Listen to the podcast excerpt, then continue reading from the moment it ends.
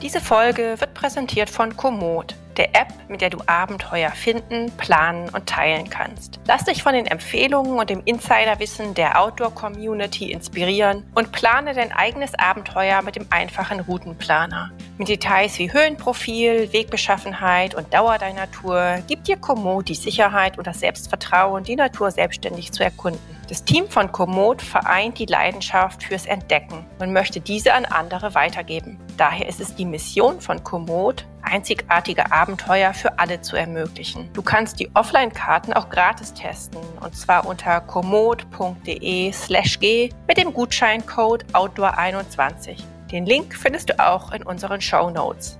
Und jetzt aber erstmal ganz viel Spaß mit dem Podcast. Hauptsache raus der Outdoor-Podcast. Hallo zusammen, herzlich willkommen bei Hauptsache raus, dem Podcast des Outdoor-Magazins. Mein Name ist Katharina Hübner, ich bin Redakteurin bei der Outdoor und führe auch heute wieder durch die Sendung, in der wir uns mit dem schönen Thema Langstrecke befassen. Also da geht es um Weitwanderwege, die richtig, richtig lang sind. Nicht 50 Kilometer, nicht 100, sondern mehr so 1000. Da brauchen wir hier natürlich auch einen Experten oder eine Expertin und deswegen ist mir Caroline Ludwig zugeschaltet. Caro hat schon viele lange Wege hinter sich gebracht, darunter den Pacific Crest Trail in den Vereinigten Staaten, 4300 Kilometer. Sie ist 26 Jahre alte Studentin und bevor ich jetzt hier äh, einen Monolog beginne, sage ich erstmal Hallo Caro, schön, dass du Zeit für uns hast. Hallo, freut mich total hier zu sein. Ja, Caro, wie bist du, äh, wie bist du zum Wandern gekommen oder zum Weitwandern? Das ist ja jetzt nicht so das äh, allergewöhnlichste Hobby. Wandern gehe ich eigentlich schon seit ich klein bin. Also meine Eltern haben mich früher immer schon mit auf die Berge genommen und ich habe es geliebt, irgendwie draußen zu sein und ja, an, an der frischen Luft zu sein. Und ähm, mit ungefähr, ich glaube, 18, 19 habe ich dann angefangen, auch längere Wanderungen zu unternehmen, also auch mal mehrere Tage unterwegs zu sein und ähm, habe mich da total drin wiedergefunden und äh, bin dann schließlich den PC PCT gelaufen. Aber ähm, mit 18, 19, wie, wie, wie warst du da dann unterwegs? Mit, mit, auch noch mit deinen Eltern oder mit Freunden oder auch schon alleine, so wie du es ja heute, heutzutage häufiger machst? Also mit 18, 19, meine ersten Mehrtagestouren, bin ich noch gemeinsam mit einer Freundin gelaufen. Und meine erste Tour alleine war dann tatsächlich der Pacific Crest Trail. Das war aber nicht alleine geplant oder dann doch? Ganz genau. Also eigentlich hatte ich auch geplant, den PCT mit einer Freundin zu laufen. Und äh, die hat dann aber nach ungefähr, ich glaube, drei bis vier Wochen aufgehört. Und dann war ich sozusagen ganz, ganz unfreiwillig auf mich alleine gestellt, was zunächst irgendwie so ein total mulmiges Gefühl für mich war und so ein richtiger Schubs ins kalte Wasser. Wir müssen, äh, bevor wir da in die Tiefe gehen, vielleicht noch ein paar äh, Worte zum PCT überhaupt sagen. Vielleicht ist das nicht jedem geläufig. Ja. Also das ist einer der berühmtesten Weitwanderwege der Welt. Ich glaube, ich habe vorhin auch schon gesagt, 4.300 Kilometer. Und äh, genau, hier löst du mich mal ab, von wo bis wo und wie viele Höhenmeter und was sind so die, die extremsten äh, ähm, Stellen unterwegs. Ja, also der PCT ist ein Weitwanderweg, der führt ähm, einmal durch Amerika. Er beginnt an der mexikanischen Grenze und führt hinauf bis zur kanadischen Grenze. Und äh, er beginnt in Kalifornien, führt dann durch Washington und nee, führt dann durch Oregon und endet schließlich in, in Washington, also durch insgesamt drei, drei Bundesstaaten. Äh, insgesamt ist er 4300 Kilometer lang. Und ähm, als erstes geht es los, so ein bisschen in der Wüste. Also es ist noch recht flach oder hügelig. Dann kommt ein sehr gebirgiger Teil, wo oft noch Schnee liegt. Und ähm, ja, auch, auch richtig hohe Pässe auf einen warten. Also der höchste Pass lag da bei 4000 Höhenmeter. Und ähm, danach kommt man in Oregon wieder so ein bisschen in den Wald und vorbei an schönen Blumenwiesen. Und auch Washington ist dann nochmal, ja, nochmal ordentlich hügelig. Da kommen auch nochmal einige Berge und einige Höhenmeter. Und ähm, das Ende ist dann an der kanadischen Grenze. Und da der Weg so weit ist, hat man auch nur ein bestimmtes Zeitfenster, oder? Von April bis September? Stimmt, ja. Also äh, ungefähr im April sollte man starten. März ist auch noch okay und äh, Mai auch noch. So die drei Monate sind die, die Startmonate für den PCT. Und äh, es wird immer gesagt, dass ähm, ja, man vor dem 1. Oktober ankommen sollte, weil sonst die Gefahr relativ groß ist, dass man in schlechtes Wetter gerät und dass es wieder anfängt zu schneien. Deswegen ist das Zeitfenster sehr limitiert. Mhm. Und was hat dich, beziehungsweise erstmal euch, weil ihr wart ja erst zu zweit, da am meisten gereizt? Warum sollte es gerade der PCT sein? Also ich habe damals ein Buch gelesen, das kennen bestimmt auch einige, nämlich äh, Wild von Cheryl Strait.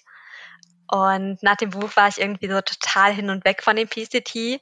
Also der Trail hat mich direkt mitgenommen und ich habe mich schon beim Lesen total in diesen Wanderweg verliebt und dann dachte ich, okay, der, der muss es einfach sein. Also es war bei mir total eine Bauchentscheidung. Du warst aber zu dem Zeitpunkt ja auch schon diverse andere sehr lange Strecken gegangen, oder? So eine Alpenüberquerung und ein Pyrenäencross. War das nicht alles vor dem PCT schon? Äh, tatsächlich nein. Also der PCT war wirklich so ah, mit okay. Abstand meine größte Tour. Meine längste Tour davor war die Alpenüberquerung, die ganz klassische auf dem E5. Das sind, glaube ich, ungefähr 170 Kilometer. Und ich war tatsächlich auch davor noch nie mit Zelt unterwegs. Das war meine erste Tour dann auch mit Zelt. Nochmal was ganz anderes. Und hast du dich da irgendwie drauf vorbereitet? Auf jeden Fall. Also ich habe davor ähm, dauernd das Zelt im Wohnzimmer auf und abgebaut und habe dann auch mal eine Nacht im Garten im Zelt geschlafen. Ähm, ja, und ich bin oft Probe gewandert, habe also den Rucksack ganz voll gepackt und ähm, habe dann halt Touren in meiner Heimat gemacht vor der Haustür, um mich einfach so ein bisschen an das Gewicht des Rucksacks, Rucksacks zu gewöhnen. Mhm. Was, äh, was wiegt denn dein Rucksack? Also ich meine, das ist ja, das ist ja so ja. eine Sache. Einerseits braucht man so einiges, wenn man da völlig autonom in der Wildnis unterwegs ist. Andererseits sind die Tagesetappen ja ziemlich lang und äh, man will sich da ja auch nicht zu viel Last aufbürden. Genau, also ich war damals ziemlich minimalistisch unterwegs, würde ich mal sagen. Ich hatte ein Basisgewicht, das heißt ähm, einfach nur mein Rucksackgewicht mit Ausrüstung, aber ohne Essen und Wasser von ungefähr sieben Kilogramm. Und ähm, ja, mit Essen und Wasser, das war natürlich je nach Etappe ziemlich unterschiedlich, war ich meist so zwischen vielleicht 13 und 16 Kilogramm. Mhm. Wobei ja 16 Kilogramm, wenn ich das, also so aus eigener Erfahrung, das ist schon gar nicht mal so wenig an Gewicht. Nee, das ist schon viel, vor allem wenn du es den ganzen Tag auf dem Rücken hast. Mhm. ähm, und um, um sich das noch ein bisschen besser vorzustellen, also das Basisgewicht, was ist, was ist da die Basisausrüstung? Was, äh, was nicht, hat man nur, das habe ich mal von einer ähm, Bekannten gehört, die auch den PCT gegangen ist, so nach dem Motto, man hat wirklich, man hat nur eine Hose dabei und wäscht sich nicht mehr. Und äh, wie, wie heißt noch, die, die, die Amerikaner haben ja auch dieses, diesen schönen Begriff Hiker-Trash, oder? Für, für diese Langstreckenwanderer. Das, äh, das trifft es ziemlich gut, ja. Also oft hat man mehrere Tage keine Zeit, sich zu waschen, teilweise so fünf bis sechs Tage. Und ähm, ja, auch an Klamotten hast du halt nicht viel dabei. Also ich hatte auch nur eine Hose dabei, ein kurzes T-Shirt, ein langes T-Shirt und ähm, habe alles, was ich nicht brauchte, zu Hause gelassen. Und Hiker Trash werden die Hiker deswegen genannt, weil ähm, nach ein paar Tagen ja, riecht man dann doch nicht mehr ganz so gut und ähm, deswegen ist man dann der, der Hiker Trash. Ja. Aber das wird so ein bisschen liebevoll genutzt. Also es ist eigentlich so ein bisschen neckend, würde ich sagen. Ja, ich habe es ich hab's jetzt auch gar nicht so äh, äh, abwertend gemeint. Was, was man ja auch hier schon gehört oder gelesen hat, ist, dass da, ähm, ja, wo du sag, sagst, äh, Stichwort liebevoll, dass da viele Amerikaner diesen, diesen Weitwanderern echt sehr wohlgesonnen sind und auch, was weiß ich, ihnen Übernachtungs- und Duschmöglichkeiten geben. Ähm, wie heißen die? Trail Angels, habe ich mal gehört. Genau, das, das sind die Trail Angel. Das ist in Amerika total toll. Da gibt es wirklich so eine richtige, ähm, ja, so eine richtige Trail-Family. Also da, nennt man die ganzen Leute, die halt so um den Trail auch drumherum äh, den Wandernden versuchen zu helfen und sie zu unterstützen. Also zum Beispiel die Trail Angel, ähm, ja, lassen die Wandernden im Garten übernachten oder äh, bringen Essen an Trail oder versuchen sonst irgendwie zu unterstützen, soweit sie es können. Und das ist einfach total die schöne Erfahrung. Ähm, ja, und bisher habe ich diese Erfahrung tatsächlich so extrem nur in Amerika machen können. Also da ist das so eine richtige, so eine richtige Wanderkultur nochmal eine, ja doch, ich würde es als Wanderkultur bezeichnen, ja. Oder Hilfskultur für die Wandernden. Mhm. Wie viele solcher äh, Engel, um es mal ins Deutsche zu übersetzen, Trail-Engel hast du da kennengelernt? Den, du warst ja wahrscheinlich dann auch ein halbes Jahr unterwegs, richtig? Genau, gute Frage. Ähm, es ist auch immer so von Engel zu Engel unterschiedlich. Also mit manchen stehe ich ja heute noch in Kontakt. Das sind vielleicht so fünf bis maximal zehn. Aber ich habe halt auch wirklich viele getroffen, die ich dann zum Beispiel nur einmal gesehen habe, aber dann halt nie wieder. Also ich würde sagen, insgesamt vielleicht so 40 bis vielleicht 50. Aber es ist eine ganz, ganz grobe Schätzung. Also mhm. ja, das ist aber auch schon ziemlich viel, auch wenn du sagst, dass du doch mit denen auch noch immer in Kontakt stehst. Ähm, das ist ja, äh, ja das schön. Also hat, hatte ich so nicht erwartet. Ähm, Teilweise haben sich dann da wirklich äh, Freundschaften draus entwickelt. Und äh, bei manchen habe ich auch schon gesagt, wenn ich nochmal nach Amerika komme, um vielleicht wandern zu gehen, komme ich auf jeden Fall nochmal vorbei, weil ja, es einfach schön ist, die Leute dann nochmal wiederzusehen. Mhm.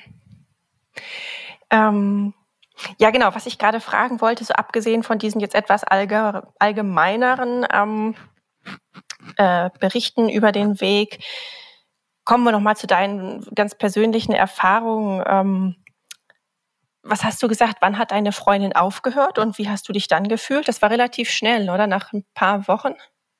Ja, also meine Freundin hat ungefähr nach drei oder vier Wochen aufgehört, weil sie einfach irgendwie Lust verloren hat. Also es war nicht nicht so, wie sie, wie sie es vielleicht erwartet hat oder so, wie es vielleicht auch in Film und Buch oft präsentiert wird, sondern äh, ja, es ist auch oft an vielen Tagen einfach sehr anstrengend und sehr hart.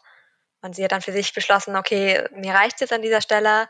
Und äh, dann hat sie aufgehört und ja, das war für mich tatsächlich im ersten Moment echt schlimm. Also ich habe mich da schon sehr allein gelassen gefühlt ähm, und irgendwie auch total einsam und hilflos. So auf einmal mitten in Amerika als, ich war damals 21, als 21-Jährige allein zu sein und äh, ja, immer das Ziel zu haben, diesen Weg zu Ende zu laufen. Also ich war da so ein bisschen auch hin und her gerissen, würde ich sagen, zwischen meinem Ziel und äh, dem Gefühl, einfach zu sagen, hey, ich fliege nach Hause und möchte meine Familie und meine Freunde wiedersehen und nicht mehr nicht allein unterwegs sein. Das wollte ich gerade fragen. Hast du dann auch überlegt, aufzuhören, als sie das gesagt hat? Oder äh, ja, was macht man da? Wie reagiert man da? Hast du versucht, sie umzustimmen? Wahrscheinlich, oder? Aber das im Endeffekt äh, kann, man, kann man natürlich niemanden zwingen. Ich habe definitiv darüber nachgedacht, auch aufzuhören. Also vor allem, als ich mir das gesagt habe, habe ich halt erst ein bisschen versucht, hey, möchtest du nicht doch dir erst nochmal überlegen? Ähm, aber ich glaube, wenn jemand eine Entscheidung getroffen hat, dann sollte man sollte man das vielleicht auch dabei belassen. Und äh, ich habe halt dann gemerkt, dass sie die Entscheidung für sich getroffen hat. Und äh, ich musste dann wirklich so mit mir hadern. Das war so ein innerer Kampf zwischen, okay, traue ich mich das, packe ich das jetzt alleine? Und äh, ja, zwischen diesem großen Willen, den PCT zu laufen. Und ich habe mich dann schließlich dafür entschieden, weiterzumachen und den, den Trail zu laufen. Mhm. Sehr mutig, muss ich sagen. Wie lange hat es dann gedauert, ähm, wie soll ich sagen, bis du dann wieder, äh, ja, bis du, wie soll ich sagen, ähm, klar kamst oder bis es sich dann gut angefühlt hat, alleine weiterzugehen? Hat es ein paar Tage gedauert oder Wochen oder? Also zum Glück war ich gar nicht so lange allein unterwegs. Ich war erst mal eine Woche ungefähr allein unterwegs. Das war schon ziemlich hart für mich. Dann habe ich äh, ja ein anderes ein anderes Pärchen äh, kennengelernt und mit denen war ich dann ein bisschen unterwegs. Und äh, es hat sich dann so ein bisschen so eingespielt, dass ich immer eine Zeit lang mal mit jemandem gewandert bin und dann mal wieder alleine und die Etappen, wo ich dann alleine gewandert bin, wurden dann immer mehr und mehr und ich habe immer mehr an, angefangen wirklich zu genießen und zu denken, boah, es ist auch cool, allein unterwegs zu sein. Ich habe irgendwie richtig Zeit, die Natur zu genießen, ähm, kann Pause machen, wo ich will und wie lange ich möchte. Und ich bin einfach total frei in meinen Entscheidungen und äh, erlebe manches auch viel intensiver, wenn ich nicht allein unterwegs bin. Und dann habe ich es immer mehr schätzen gelernt mhm. und äh, war am Ende sogar gerne allein unterwegs. Hast du auch manchmal Angst gehabt oder hast du jetzt noch manchmal Angst, wenn du alleine unterwegs bist? Weil ähm, ja, Oh ich, ja. das, also ich kenne es auch selbst. So tagsüber ist alles prima Oh ja. und und dann wird's dunkel und man liegt alleine im Zelt und alle Geräusche um einen rum sind plötzlich ganz laut oder man kann sie nicht deuten oder deutet sie falsch. Oh ja, also ich hatte damals definitiv Angst und auch heute bin ich noch kein, noch kein absoluter Profi, der, der niemals Angst hat. Ähm, vor allem damals, als ich dann nachts allein im Zelt lag, das war für mich, das war schrecklich teilweise. Wenn ich dann irgendwie nur einen Ast knacksen gehört habe, saß ich eigentlich direkt aufrecht im Zelt und habe mich umgeschaut nach dem Motto, wo ist der Bär? Wo ist der Puma? Und meistens war es dann halt nur ein kleines Reh oder ein Eichhörnchen, aber ja, ich muss schon sagen, ich ähm, hatte viele Situationen, wo ich auf so ein bisschen, was die Angst anging, an meine Grenzen, teilweise auch über meine Grenzen gegangen bin. Also ich habe auf dem PCT Sachen gemacht, wo ich davor echt nur den Kopf geschüttelt hätte und gesagt hätte, das, das traue ich mich niemals. Aber es war dann irgendwie umso schöner auch danach zu sehen, hey, ich habe ich hab mich getraut und ich habe es ich hab's auch überstanden und mit der Zeit kommt dann auch so die Selbstsicherheit und ähm, auch das Vertrauen in, ja, auch einfach das Vertrauen, dass man sagt, okay, es passiert mir nichts in der Nacht. Äh, ich brauche nicht Kerzen gerade im Zelt zu sitzen, nur weil es draußen ein bisschen raschelt. Und das wurde dann immer mehr mit der Zeit. Hast du Hast du ein Beispiel, weil du gerade sagtest, so äh, bestimmte Erfahrungen, von denen du vorher äh, nie gedacht hast, dass das für, so für dich in Frage käme und die dir dann Stärke geben? Hast du irgendwie ein konkretes Beispiel für? Also ein konkretes Beispiel wäre tatsächlich vor allem das alleine Zelten. Das wäre etwas, wo ich dachte, das mache ich niemals und das packe ich niemals. Ähm, weil ich doch vor allem im Dunkeln so ein bisschen, ja, so ein bisschen Angst habe und dann auch alleine mitten in der Wildnis, das, ähm, ja, hätte ich nicht gedacht, dass ich das packe und bin schon stolz darauf, dass es dann alles doch so gut geklappt hat und äh, ich mich da überwunden habe und äh, das alleine durchgestanden habe. Mhm. Jetzt ist ja die eine Sache, äh, Dinge zu überstehen, aber gleichzeitig kann man sich ja auch äh, ein bisschen im Vorfeld schützen oder ausrüsten. Wie ist das bei dir? Also ich meine, sowas wie Bärenspray wird ja, glaube ich, grundsätzlich empfohlen, da im, äh, im, im wilden Westen der USA. Genau, also sowas ist auf jeden Fall sinnvoll. Auf jeden Fall Bärenspray mit dabei haben. Dann, was ich jetzt seit neuestem auch mal mit dabei habe, ist so einen kleinen Notfallspot, mit dem ich jetzt auch unabhängig vom Handyempfang einfach äh, Hilfe oder die Bergwacht rufen kann. Das gibt mir total viel Sicherheit. Ähm, ja, dass ich weiß, okay, wenn es wirklich ganz hart auf hart kommt, ähm, kann ich immer noch Hilfe rufen. Und das finde ich auch total wichtig, wenn, wenn man allein unterwegs ist, dass man solche, solche Vorsichtsnamen trifft. Ja. Und äh, ich finde ne, so eine Notfallsignalpfeife auch total sinnvoll. Die ist nämlich auch wunderbar geeignet, um Bären zu vertreiben. Bist du mal in die Situation gekommen, dass du Bären vertreiben musstest oder einen Bären vielmehr? Äh, ja, da gibt's da gibt's so eine Situation. Ähm, also ich hatte einmal die, ähm, ja, die Situation, dass ich äh, allein unterwegs war und ich war auf einem schmalen Waldweg. Ja, bin dann um eine Ecke gebogen, habe mir nicht dabei gedacht, einfach so fröhlich vor mich hin am Wandern. Und dann habe ich auf einmal äh, zur Seite geschaut und an der Seite waren dann zwei kleine Bären. Also, oh Gott, Junge auch noch. Genau, mhm. ja. Ist die Mutter nicht weit. Ja, daran habe ich damals aber noch nicht gedacht. Ich habe dann erst direkt angefangen zu schreien und gepfiffen, äh, um die Bären zu vertreiben. Die sind dann zum Glück auch relativ schnell abgehaut. Aber dann ist mein Blick zur anderen Seite gewandert. Und ja, da stand dann die Mutter. Oh. Und die war nicht so, nicht so happy.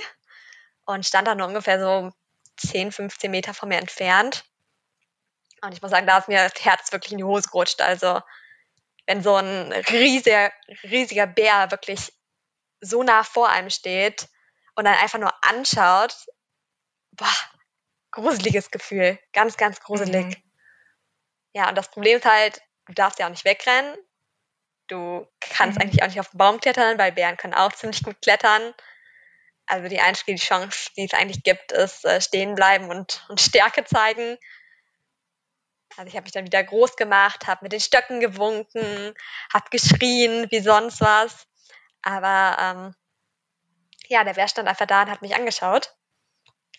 Und irgendwann sind dann bei mir, glaube ich, alle Sicher im Kopf im Kopf durchgebrannt. Und ich habe dann angefangen, äh, Karnevalslieder zu brüllen. okay. Ja, ich komme aus Köln und habe da irgendwie so ein Fable für und Ah, okay, ja. Aber es hat geholfen. Also tatsächlich fand der Bär das nicht ganz so cool ähm, und hat dann tatsächlich das Weite gesucht. Ja, aber es war schon, schon ein heftiger Moment. Also nachdem der Bär dann weggerannt ist und ich allein war, bin ich auch direkt in Tränen ausgebrochen und auch die ganze Nacht hatte ich total Panik, dass sie wieder zurückkommen. Also das, sowas prägt einen wirklich. Sowas werde ich, glaube ich, nie vergessen im Leben. Nee, nee, das ist, ist ja auch klar. Und, und oh Gott, also das ja, äh, möchte man auch nicht erleben, so niedlich so kleine Bären vielleicht auch sind, aber das ist ja auch wirklich so mit das Gefährlichste, außer jetzt vielleicht einem total ausgehungerten Bär zu begegnen. Ja, ich glaube, die waren ähm. zumindest äh, wohlgenährt. Immerhin und mochten keine, äh, keine kölschen Karnevalslieder. Aber ähm, ja, aber tatsächlich äh, zum, zum Spray hast du nicht gegriffen. Ähm, nee, das macht man auch nur, wenn man angegriffen wird. Oder du hattest es in der Hand, oder? Genau, also eigentlich müsstest du in dem Zeitpunkt schon in der Hand haben. Das Problem ist halt wirklich so schnell zu schalten. Du musst ja, das passiert ja alles. Es fühlt sich zwar Stunden an, aber das passiert ja alles innerhalb mhm. von weniger Sekunden oder Minuten. Und du musst ja wirklich sehr intuitiv handeln. Ähm, und viel kommt da, glaube ich, auch aus dem Bauch raus. Also, dass Leute dann vielleicht aus dem Bauch raus wegrennen oder sich auf den Boden schmeißen oder versuchen, auf den Baum zu klettern. Das sind ja alles mhm. kurze, intuitive Entscheidungen. Aber ja, eigentlich hätte ich in dem Moment schon am besten das Spray gezückt und in der Hand gehalten, aber ja. Weil du musst es eigentlich schon bereit haben. Wenn der Bär dann auf dich zugerannt kommt, geht es halt alles super schnell. Du musst dann, sobald der kurz vor dir ist, das Spray wirklich einsetzen. Und ich glaube, dafür war ich, mhm. wäre ich vielleicht spät dran gewesen, ja. Ja, gut, aber hätte, hätte. Es, es ist ja, ja, gut gegangen und irgendwo hast du ja wahrscheinlich auch richtig, richtig gehandelt, indem du nicht weggerannt bist und nicht auf den Baum geklettert bist und so weiter. Genau, man lernt ja auch immer sowas aus solchen Situationen und kann das dann ja vielleicht anderen mit auf den Weg geben. Ähm, mhm. Ja.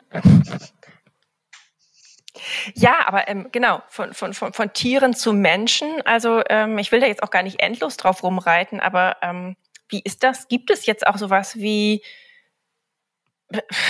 ich, wie, soll, wie ich es denn nennen, Trail, äh, Trail-Kriminalität? Ich meine, es ist ja nun wahrscheinlich bekannt, dass sich auf diesem Weitwanderweg Wanderer befinden und zum Teil auch alleine.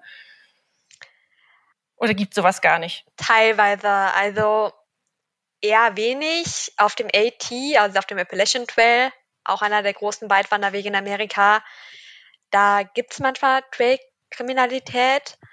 Ähm, aber auf dem PCT bisher zumindest recht wenig. Also man hört immer wieder von Vorfällen, aber ähm, oft passiert sowas halt auch gar nicht mitten in der Wildnis, sondern in der Nähe von irgendwelchen Städten oder beim Trampen. Und ähm, ja, in der Wildnis sind die Leute, die, die du dort triffst, eigentlich meistens, meistens ziemlich korrekt und alle verfolgen eigentlich das gleiche Ziel und wollen wandern gehen. Und mit vielen war ich einfach direkt auf einer Wellenlänge und habe mich mit denen gut verstanden mhm. und hat selten mhm. oder fast nie schlechte Erfahrungen gemacht. Mhm. Ja, zumal zu den, zu den äh, grundsätzlich positiven Erfahrungen wieder. Was sind denn so die Landschaftshighlights? Also was ist dir da, wenn du, wenn man jetzt hier Stichwort äh, PCT, da hast du bestimmt gleich irgendwelche Bilder vom inneren Auge, abgesehen von den Bären. Oh, Tausende. Also was super beeindruckend und spektakulär ist, ist einfach die, äh, die High Sierra. Das äh, sind die richtig hohen Berge und man sagt auch, das ist das Herzstück des PCTs. Also das kann man sich wirklich so vorstellen. Dann äh, ja, stehst du auf irgendeinem Pass und äh, blickst so in die Ferne und siehst überall die, überall die spitzen und schroffen Bergkuppen. Und unten im Tal sind die grünen Wälder und überall blitzt mal wieder so ein kristallklarer See hervor und ja, das ist einfach, das ist einfach ein Traum. Also sowas habe ich noch nie vorher gesehen. Und ähm, das Schöne ist halt wirklich, dass es so unberührt ist in Amerika. Also in der High Sierra hast du wirklich Etappen, wo du fünf, sechs Tage lang nicht irgendwie in der Nähe von der Stadt bist und eigentlich nur kreuz und quer durch die Berge läufst und nichts siehst außer purer Natur. Und wenn man dann wieder in eine Stadt kommt, ist es so ein bisschen wie ein Schock oder freut man sich auch? Äh, beides. Also einerseits ist es so ein Schock. Teilweise war ich auch so ein bisschen überfordert, vor allem in größeren Städten. Ähm, aber andererseits, ja, habe ich mich natürlich auch immer gefreut, irgendwie nochmal was anderes zu essen, ähm, mal duschen zu gehen, war auch immer wieder schön. Und ähm, einfach auch mal wieder im Bett zu schlafen, hat auch wahnsinnig gut getan. Das heißt, da hast du dir dann in einer, in einer, in einer Herberge oder in einem Hotel oder Motel ein Zimmer genommen oder? Äh, teilweise habe ich dann auch bei Trail Angel geschlafen und manchmal mhm. hatten die auch ein kleines Gästezimmer oder so. Ähm, ja, und andere Male dann auch im Motel oder im Hostel. Genau, immer was so verfügbar war. Stichwort Essen, das du gerade brachtest. Du äh, studierst ja Ökotrophologie, Ernährungswissenschaften und äh, ich glaube auch über die Ernährung beim Wandern, da gibt es ja auch, ach Gott, da gibt es so viele Theorien. Ähm, spielt das für dich eine Rolle? Planst du da irgendwie gewisse, weiß nicht, Verhältnisse von, von, von, äh, ja, von Kalorien und von Kohlenhydraten und Protein zur Regeneration und so weiter und so fort? Oder isst du, worauf du Bock hast oder was es gerade gibt?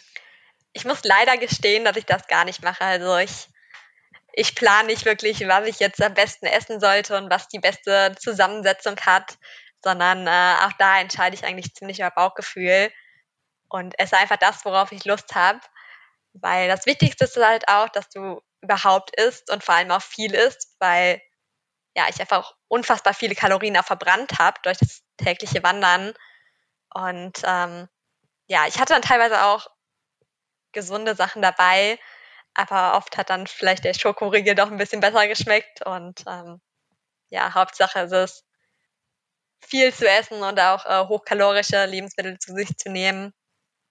Deswegen ähm, bin ich da mehr im Team. Ich esse das, worauf ich Lust habe beim Wandern.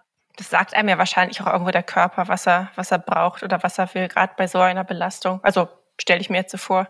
Oh, ich glaube, mein ähm, Körper sagt die ganze Zeit, er, er will Schokolade. okay. Also ich muss manchmal meinem Körper da ein bisschen Einhalt gebieten. Okay. Aber das ist ja auch gut, wenn du, wenn du dann noch den Überblick hast, wenn du dir da sagen kannst, nee, jetzt äh, keine Schokolade mehr. Ja, also manchmal ja, muss dann auch mal wirklich äh, irgendwelche Sachen geben, wie Nüsse oder so. Nüsse sind extrem sinnvoll. Oder halt, ähm, ja, aber eine Portion Nudeln oder so und nicht immer nur Schoki. Aber hast du sonst noch irgendwie so ein, ähm, genau, so einen Essenstipp? Also gibt es irgendwas, was du immer dabei hast? Wie jetzt, das heißt ich, manche Leute schwören auf Couscous. Ich finde das auch ungemein praktisch. Oder, oder nimmst du so richtig Trekkingnahrung mit? Ähm, also ich schwöre auf Snickers. mhm. Aber nicht nur. Also ich habe meistens ähm, jetzt an zum Beispiel ein richtigem Essen, jetzt für mittags oder für abends, habe ich auch oft Couscous, Couscous dabei auch oft Nudeln. Ich äh, habe selten so fertige Tracking-Nahrung dabei. Erstens gibt sie einfach nicht überall und zweitens finde ich die auch, ähm, ja, auch einfach recht teuer. Und was ich mhm. mal ganz geil finde, wenn es wenn es geht und wenn es jetzt mal eine kürzere Etappe ist, nehme ich auch oft gern noch Avocados mit. Einfach so zum Beispiel, um die in die Nudeln reinzumatschen. Ähm, mhm. Das ist dann noch so ein, so ein kleiner, frischer Kick und enthält noch einige gesunde Fette. Mhm. An der Stelle, was, was, was ich immer total toll fand, so auf langen Strecken, war, äh, wenn man zum einen so abgepacktes Schwarzbrot dabei hatte, war sehr, also jetzt vielleicht nicht ultra lang Strecke, sowas bin ich glaube ich nie gegangen, aber irgendwelche Tracks, ähm, Schwarzbrot abgepacktes, dann gesalzene Erdnüsse, und wenn man dann noch so ein paar Karotten dabei hatte und die so in ganz, ganz feine Scheiben geschnitten hat und das dann alles zusammen gegessen hat, weil dann hatte man irgendwie Kohlenhydrate, Fett, Salz und noch einen frische Kick. Ah, das heißt, du hattest wirklich frische Karotten dabei? Mhm. Ja, also jetzt nicht viele und das waren jetzt auch keine total langen Wege, aber da, da kannst du ja, also auf eine Scheibe Schwarzbrot, da weiß ich nicht, da hast du ja schon mit einer, weiß nicht, wenn du dir mit einem, mit der Person, mit der du wanderst, eine Karotte teilst, dann bist du da ja schon ähm, üppig bedient sozusagen. Und ich finde manchmal sowas Frisches auch irgendwie einfach notwendig, weil äh, mhm. Ah, ich weiß nicht, ich habe das auch vermisst teilweise. Und vor allem Schwarzbrot habe ich vermisst. Amerika hat nicht wirklich viel und leider auch kein gutes Schwarzbrot. Also das war, war, so eine der ersten Sachen, die ich dann hier in Deutschland gegessen habe. Das ist das typische Problem der Deutschen im Ausland. Kein vernünftiges ja. Schwarzbrot oder kein vernünftiges Vollkornbrot. ich glaube, das muss man nicht selber backen, aber das habe ich noch nicht rausbekommen. Vielleicht äh, wird das ein neues Thema. Backen auf dem Campingkocher. Oh Gott, ja. Mhm. Ja, kann, da habe ich leider auch noch keine Tipps dazu. Schade. Ähm, ähm, naja, aber es ist ja, wäre wahrscheinlich auch zeitintensiv. Aber genau, Stichwort Zeit, das wollte ja. ich noch fragen. Ähm, wie machst du das denn zeitlich? Also ich meine, wenn man mhm. studiert, klar hat man eigentlich viel Zeit, aber viele Leute machen auch in den Semesterferien, ich weiß nicht, sie jobben oder machen Praktika ähm, und ein halbes Jahr hast du da ein Urlaubssemester genommen oder wie ging das? Oder warst du, ach nee, das war bevor du studiert hast schon? Ja, nee. doch. Äh, also ich habe äh, erst eine Ausbildung gemacht, dann habe ich äh, noch ungefähr, ich glaube, drei Monate in dem Unternehmen gearbeitet ähm, da war mir aber schon mhm. bewusst, dass ich halt noch studieren möchte. Und dann habe ich gesagt, okay, ich kündige was früher, nehme mir dann ein halbes Jahr Auszeit, um den PCT zu laufen. Und danach bin ich dann ins Studium gestartet. Und äh, während dem Studium in den Semesterferien habe ich dann halt auch Maturen gemacht. Nicht ganz so lange, aber ja, auch, auch ganz schön coole, würde ich sagen, wie jetzt den Peaks des Balkans oder die Pyrenäen-Durchquerung. Die habe ich dann Semesterferien gemacht. Und die haben dann aber, ähm, ja genau, also nicht die ganzen Semesterferien beansprucht oder, oder braucht man, ähm, brauchst, brauchst du keine Praktika oder, also, oder studiert man dann einfach ein bisschen länger? Da bin ich tatsächlich äh, überhaupt nicht informiert. Genau, also ich äh, studiere tatsächlich ein Semester länger, das habe ich mir jetzt äh, gegönnt. Und ähm, wir haben tatsächlich das Glück, wir haben relativ wenig, also wir haben wirklich eine sehr lange Zeit, die wir vorlesungsfreie Zeit haben. Wir haben jetzt nicht viele Praktika oder ähm, noch Seminare in der vorlesungsfreien Zeit, sondern da ja, ist wirklich frei und äh, das eignet sich dann natürlich perfekt für, la für lange Wandertouren. Mhm. Und äh, fin finanziell, das heißt wahrscheinlich, wahrscheinlich gibst du auch einfach nicht viel aus unterwegs. So, das ist ein ja, ja. günstige Art des Reisens. Ganz genau. Also ähm, ich weiß nicht, wie es bei dir ist, aber ich gebe immer auf Wanderungen recht wenig aus. Also ähm, ist natürlich auch nicht kostenlos und man hat immer irgendwelche Kosten, aber jetzt zum Beispiel für den PCT, das war so das größte Projekt und da hatte ich davor auch in der Ausbildung für gespart. Das waren, glaube ich, so 6000 Euro. Und für ungefähr mhm. so vier Wochen Pyrenäen-Durchquerung, das war mein letztes, mein letztes Abenteuer, habe ich ungefähr 800 Euro ausgegeben. Oh ja, gut, das ist natürlich echt überschaubar. Ja. Ähm, ja, kommen wir überhaupt mal vom, vom PCT. Oh nein, ich muss noch eine Frage ja. vom, zum PCT stellen, bevor wir dann nach Europa wandern sozusagen. Ähm, nachdem du dann also ein halbes Jahr ungefähr gewandert bist und als du dann ans Ziel gekommen bist, was war das für ein Gefühl? Oh, ein unbeschreibliches.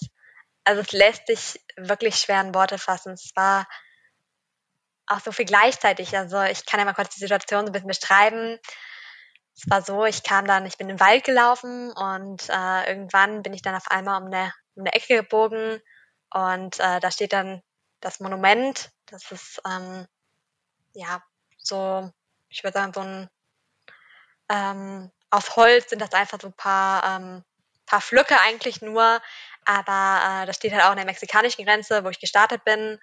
Und als ich dieses Monument gesehen habe und wusste, okay, hier ist die kanadische Grenze, das war wirklich alles zugleich. Also ich war als erstes habe ich mich total gefreut und bin hochgesprungen und konnte es kaum glauben, es endlich geschafft zu haben. Ich war unfassbar stolz, wirklich unglaublich stolz auf mich. Und ähm, nach so ein paar, paar Minuten, in denen ich mich total gefreut habe, kam auch irgendwie so ein bisschen ja, die Trauer, so, oh, jetzt ist es vorbei und ich möchte eigentlich auch gar nicht gehen. Ähm, und ich wäre eigentlich fast am liebsten hätte ich meinen Rucksack geschnappt und wäre wieder, wieder zurück Richtung Mexiko gelaufen, weil es mir so, so gut gefallen hat. Ja, das äh, kann ich mir vorstellen. Vor allem, weil es einfach so eine unglaublich lange Zeit ist, in der man in der Natur unterwegs ist und äh, ja, sich da auch ein eigener, äh, nennen wir es mal Alltag einstellt. Genau, also es ist wirklich weit so ein, weg vom, vom eigenen Alltag. Ja, finde ich nämlich auch. Es ist wirklich so ein Alltag und irgendwie die Leute, die man dann auf dem, auf dem Trail kennenlernt, werden wirklich zu so einer Art Ersatzfamilie, vor allem äh, wenn die eigene Familie doch so weit weg ist und ähm, ja, das ist wirklich so ein ganz, ganz eigenes Leben. Also die Amerikaner sagen auch immer Trail, Trail Life und das ist wirklich so ein Trail Life und Trail Family. Es ist so, ja, es tut auch weh, das dann am Ende aufzugeben und zu sagen, es geht jetzt wieder zurück in den Alltag. Mhm. Und als du dann in deinem äh, Alltag wieder warst, beziehungsweise der normale Alltag war es ja auch nicht, weil du da ja ähm, auch wieder was Neues angefangen hast. Aber ging das einigermaßen schnell, das wieder, wieder ankommen in Deutschland und im Studium dann? Also nach dem Trail war ich erstmal total, total K.O. Ich glaube, da kommt dann so alles raus, was während der Wanderung nicht rauskommt. Äh, also es braucht wirklich erstmal so drei, vier Tage, bis ich ja so erstmal wieder langsam wie soll ich sagen, bis, ich, äh, bis es mir wieder gut ging und vor allem kam nach meiner Wanderung noch wirklich äh, Muskelkater raus und alles, was davor so ein bisschen unterdrückt wurde, kam äh, mhm. danach dann irgendwie zum Vorschein und äh, ich hatte auch die ersten zwei Wochen tatsächlich richtig Probleme, Treppen zu laufen. Das ging einfach gar nicht, weil irgendwie meine ganzen Beine noch richtig belastet waren und wehgetan haben. Aber das ist ja interessant, weil du ja vorher sechs Monate ja. lang ungefähr äh, äh, ständig lange Strecken gegangen bist, auch bergauf und bergab. Und dann tatsächlich, wenn man durch ist, ist das vielleicht auch irgendwo eine psychische Sache. Ja, könnte ich mir auch gut vorstellen, dass dann wirklich so die psychische Last von einem abfällt und dass dann die Schmerzen rauskommen. Ja, weil währenddessen, ich hatte zwar mal irgendwie ein bisschen Schmerzen, aber nie so extrem wie danach. Ja.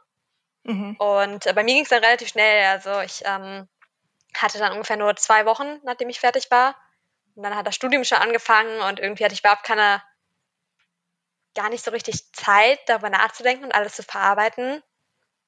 Und als ich mir aber irgendwann so die Zeit genommen habe und mich wirklich hingesetzt habe und alles nochmal Revue passieren, ja, Revue passieren, Revue passiert, als ich dann mal über alles nachgedacht habe, ähm, habe ich schon so gedacht, boah, das war eigentlich eine richtig, richtig, richtig geile Zeit. Und ich war auch einfach nur dankbar, dass ich diese, diese Erfahrung machen konnte.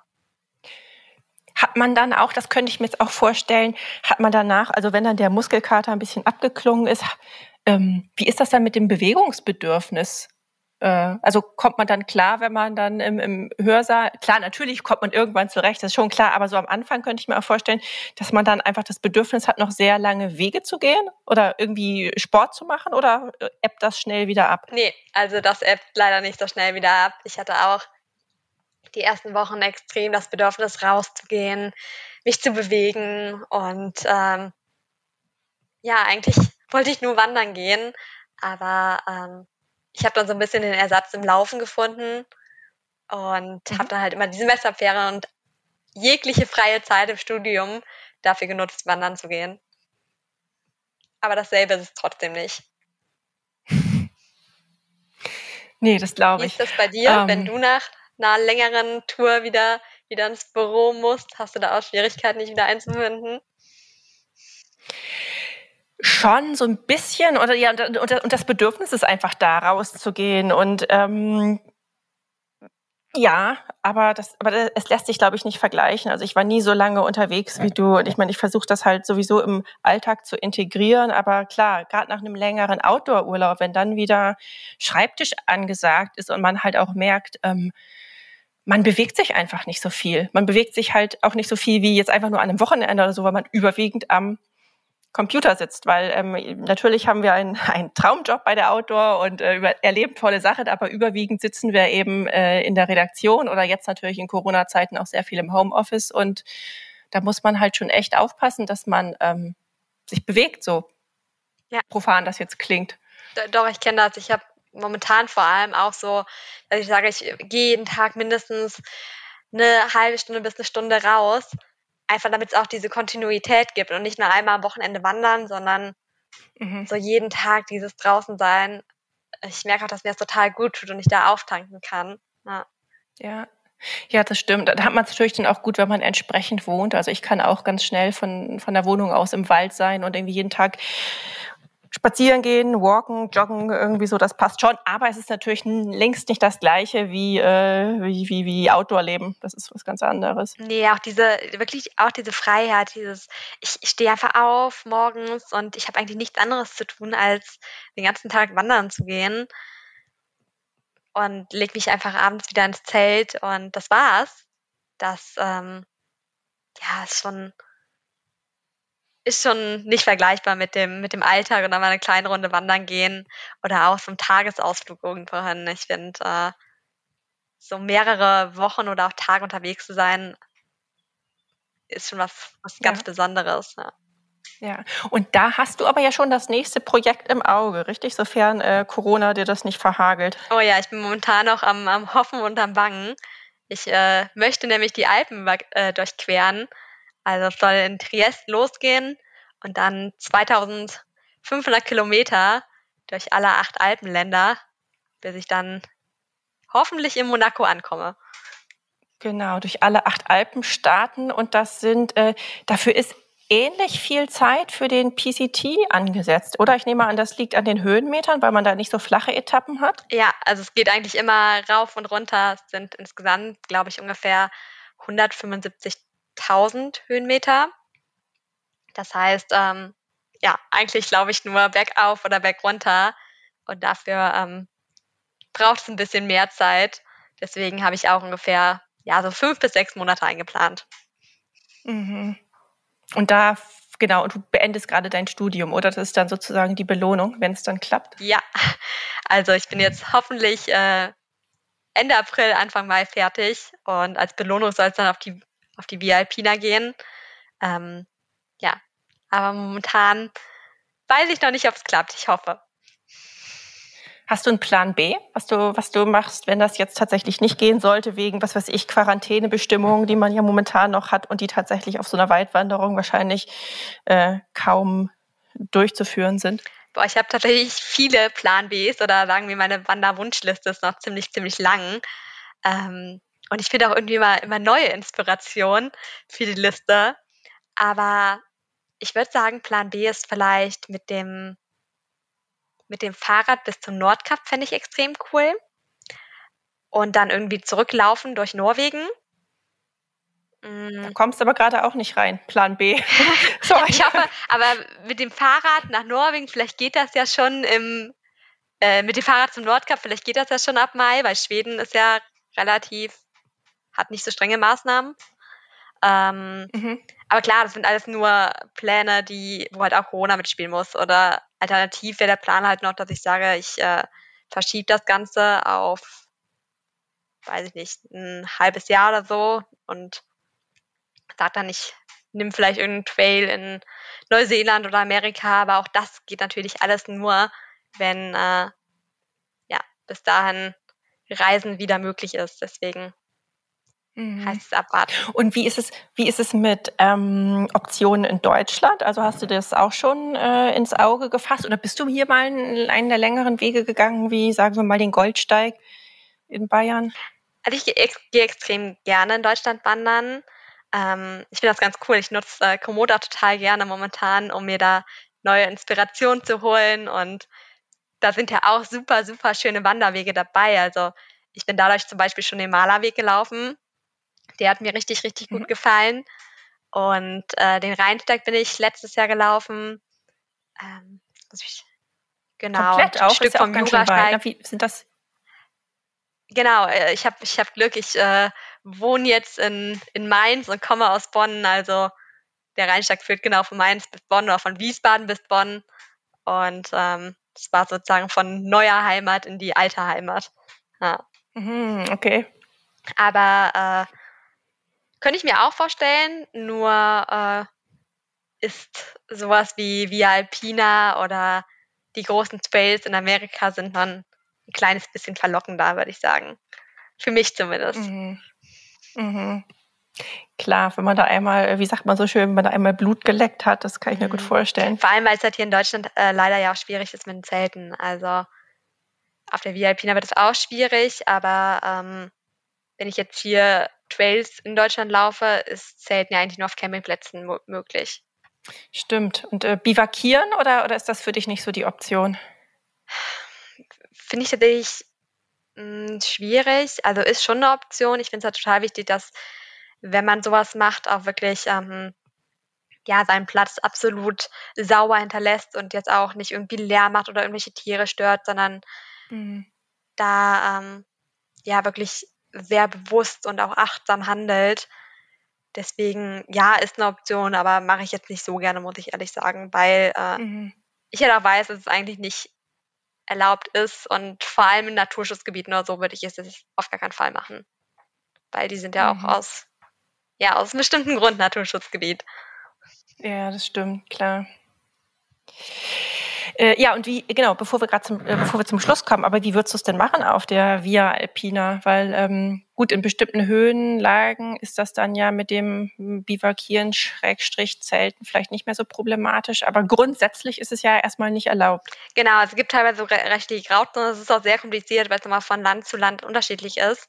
Mhm. Es gibt mhm. teilweise rechtliche Grauzonen, wo es möglich ist. Teilweise möchte ich bei Hütten einfach nachfragen und darauf hoffen, dass mich ein paar Hüttenwörter und Hüttenwirtinnen ähm, ja einfach direkt vor der Hütte zelten lassen, wenn ich so ein bisschen erzähle, was ich mache. Und äh, teilweise auch Campingplätze. Mhm. Ja. Ist leider nicht so möglich wie, wie in Amerika. Das ist ein bisschen schade, aber naja. Ähm, ja, also auf jeden Fall. Auf jeden Fall drücke ich dir alle Daumen, dass das noch klappt und äh, du da den nächsten großen Traum verwirklichen kannst. Ähm, ich hätte noch so viele Fragen gehabt, aber jetzt haben wir schon so lange geplaudert. Vielleicht müssen wir noch mal eine andere, noch mal eine zweite Podcast-Folge machen. Hätte ich nicht dagegen. Solange du noch im Lande bist. Ähm, super. Wo denn, darf ich da fragen, wo es bei dir hingehen soll im Sommer? Hast du schon was geplant? Ähm, ja, äh, kannst du gerne fragen. Manche Hörer sind jetzt vielleicht genervt. Das, oh. das letzte Thema, das Thema des letzten Podcasts war ähm, unsere Pläne, aber nee, gerne. Und zwar, nee, gar kein Problem. Ähm, äh, das, und zwar, ich würde total gerne da, ähm, nach Frankreich fahren, in die Rhône-Alpen. Und zwar hängt das damit zusammen, dass ich ähm, vor ungefähr zwei Jahren also es ist jetzt, da ist, muss ich zugeben, die Outdoor-Motivation spielt zwar auch mit, aber ist da gar nicht so, nicht in erster Linie ausschlaggebend. Ähm, ich habe da einen Film gesehen, äh, auf Deutsch heißt er Der Palast des Postboten. Ja, über einen Postboten in einer ländlichen Gegend Frankreichs, der ähm, da jeden Tag zu Fuß seine Post ausgetragen hat und inspiriert von irgendwelchen Zeitschriften und Postkarten ähm, einen Palast gebaut hat. Ganz eigenhändig. Er hat über 30 Jahre dran gebaut es ist ein äh, sehr trauriger Film auch. Ich habe im Kino gedacht, mein Gott, warum, wer denkt sich denn so was Trauriges aus? Warum sterben da so viele? Und habe dann im Abspann gesehen, dass es auf einer wahren Geschichte beruht, dass es diesen Palast also tatsächlich gibt. Und ich würde das wahnsinnig gerne mal sehen. Und ähm, die Gegend drumherum sieht auch schön aus. Und dann würden mein Freund und ich gerne noch weiterfahren Richtung Bar des Écrins, also Écrins Nationalpark. Da wäre er schon mal zum Bergsteigen, wir würden da jetzt wandern. Ja, das wäre so der Plan A. Hört sich richtig, richtig toll an. Und ich glaube, ich habe diesen Palast sogar schon mal in irgendeinem Trailer gesehen oder in irgendeinem Kurzfilm oder sonst was. Weil als du das erzählt hast, ist irgendwas bei mir auch angesprungen. Ja. ja, also ich kann auch den, den vollen Film äh, sehr empfehlen. Oh ja. Wie ähm, heißt wenn, man, wenn man da irgendwie rankommt, muss man muss vielleicht mal googeln, der Palast des Postboten. Ja, schreibe ich mir direkt mal auf. Dann äh, habe ich Film, Film, ein Film für die nächsten Tage zum Anschauen. Ist ja momentan genug Zeit. Der Palast des Postboten. Ja. Genau, am besten Taschentücher bereithalten. Das ganze Kino hat geschnieft Ach, damals. Ich glaube, dann äh, weine ich den ganzen Film durch. nee, nee, also das, so schlimm ist es nicht. Aber es ist ein sehr schöner und trauriger Film. Genau. Cool. Ja, so viel dazu. Aber genau, wo ich gerade ja. Stichwort googeln, wenn ihr, liebe Hörer und Hörerinnen da draußen, noch mehr wissen wollt über Karos Wanderabenteuer, dann könnt ihr euch auch auf ihrem Blog umschauen und zwar unter www.carohatwanderlust.com in einem Wort. Ist richtig, Caro, oder? Ganz genau. Und äh, seit gestern gibt es mich auch auf YouTube. Also ich habe in den Pyrenäen ein paar Videos aufgenommen und äh, die findet ihr auch unter Caro hat Wanderlust auf YouTube. Ah, wunderbar, genau. Und das setzen wir aber natürlich auch noch in die Show Notes, den Link. Also wer jetzt nicht mitgeschrieben hat oder so, gar kein Problem. Die Info äh, bekommt ihr dann, ja genau, wie gesagt, in den Show Notes. Super. Okay, genau, dann so viel für heute. Caro, vielen, vielen Dank. Es war sehr interessant. Dankeschön, hat richtig, richtig viel Spaß gemacht. War ein, war ein schönes Interview. Prima. Dann ähm, verabschieden wir uns an dieser Stelle. Ähm, ciao, Caro. Vielen Dank nochmal. Mach's gut. Tschüss. Und ansonsten, genau, wenn euch da draußen unser Podcast gefällt und ihr keine Episode mehr verpassen wollt, dann abonniert uns gerne gleich hier oder auch unseren Newsletter auf www.outdoor-magazin.com. Und natürlich findet ihr uns auch gedruckt am Kiosk oder per Abo in euren Briefkästen und ebenso auf Facebook und Instagram. Bis bald, ciao. Hauptsache raus, der Outdoor-Podcast.